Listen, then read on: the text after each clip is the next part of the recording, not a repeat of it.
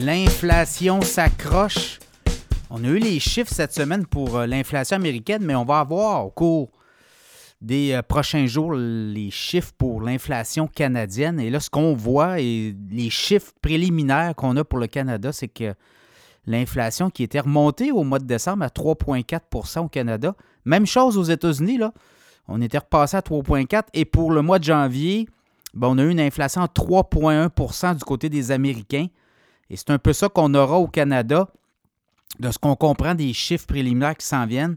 Et ça va être confirmé la semaine prochaine. Ça sera entre 3 et 3,1% On pourrait avoir une descente, mais quand même, on voit que l'inflation s'accroche. Et là, si on va sur une inflation des 3% si on avait une inflation de 2,9% là, ça va être un autre euh, débat. Est-ce qu'on pourrait euh, annoncer une baisse des taux euh, d'intérêt éventuellement au Canada? Mais on va rester sur le, concept que l'inflation s'accroche, puis vous le voyez, c'est très difficile d'aller sous les 3% parce que oui, il y a des augmentations de salaire qui vont au-delà de ça. Il y a des dépenses de gouvernement. Et quand on additionne tout ça dans l'économie, ben, ça va être très dur de battre euh, l'inflation sous les 3% ou d'arriver à la fin de 2024 à une espèce d'inflation. Bon, on dit que la cible, c'est 2% mais pour ça, il faudrait que les salaires des travailleurs baissent de façon importante parce que c'est ça qui crée de l'inflation aussi, c'est les salaires, les hausses de salaire qui viennent s'ajouter et là, créer de la dépense, du pouvoir d'achat pour les consommateurs. Autre chose, mais vous le voyez là, à l'épicerie, partout, on parle quand même de coûts euh, de 20 à 25% plus élevés qu'avant pandémie, ou à tout le moins avant les hausses euh, importantes des taux d'intérêt qui ont aussi joué dans, la facture. Donc, au Canada, on pense qu'on aurait un taux euh, d'inflation pour le mois de janvier autour des 3, 3,1% Évidemment, au Québec, c'est beaucoup plus élevé. Le Québec a un foutu problème actuellement. L'économie ne roule pas. Très flat, même qu'on euh, avait des chiffres avant les fêtes, puis on était en zone récession. D'ailleurs, ce qui a donné lieu à un débat, est-ce qu'on est en récession ou pas, à tout le moins, l'économie ne va pas très bien. Et euh, ce qu'on voit aussi, c'est que l'inflation, on file beaucoup de factures aux entreprises.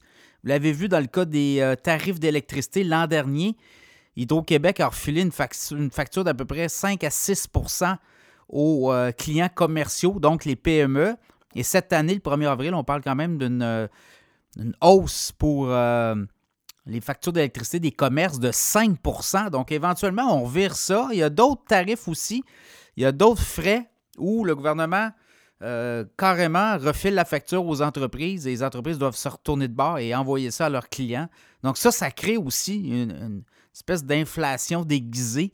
Et ça, ça se joue et on le sent au Québec. L'inflation qui était à 4% le mois dernier, alors que dans le reste du Canada, on était à une inflation autour de 3,4% Donc c'est beaucoup plus élevé au Québec.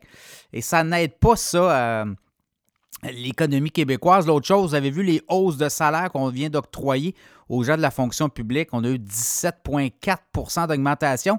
Souvenez-vous, avant les fêtes, le débat, c'était la capacité de payer de l'État et surtout, on offrait quoi? Autour de 9% sur 5 ans. On a fini, la, fini les, les, négociations avec une facture de 17,4% dans les salaires. Donc ça, ça, c'est pas moi qui le dis, les économistes le disent, ça va avoir une répercussion au sein de l'inflation dans les prochaines années. C'est encore le grand patron de la Banque du Canada qui est sorti récemment pour dire les gouvernements devront arrêter de dépenser l'argent qu'ils n'ont pas.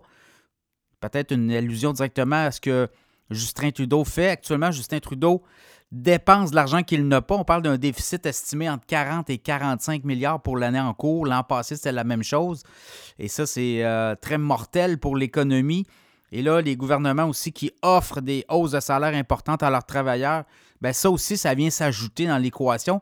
On parle quand même de plusieurs centaines de milliers de travailleurs pour l'État qui vont avoir une hausse de salaire, soit, mais on ne pourra pas battre l'inflation de cette façon-là. Autre chose, s'il y avait des élections, donc on viendrait aussi jouer dans l'enflure. Il va y avoir des, des élections au fédéral. Prochainement, ça aussi, ça pourrait jouer, puisqu'on va promettre de l'argent, on va euh, dépenser de l'argent aussi qu'on n'a pas.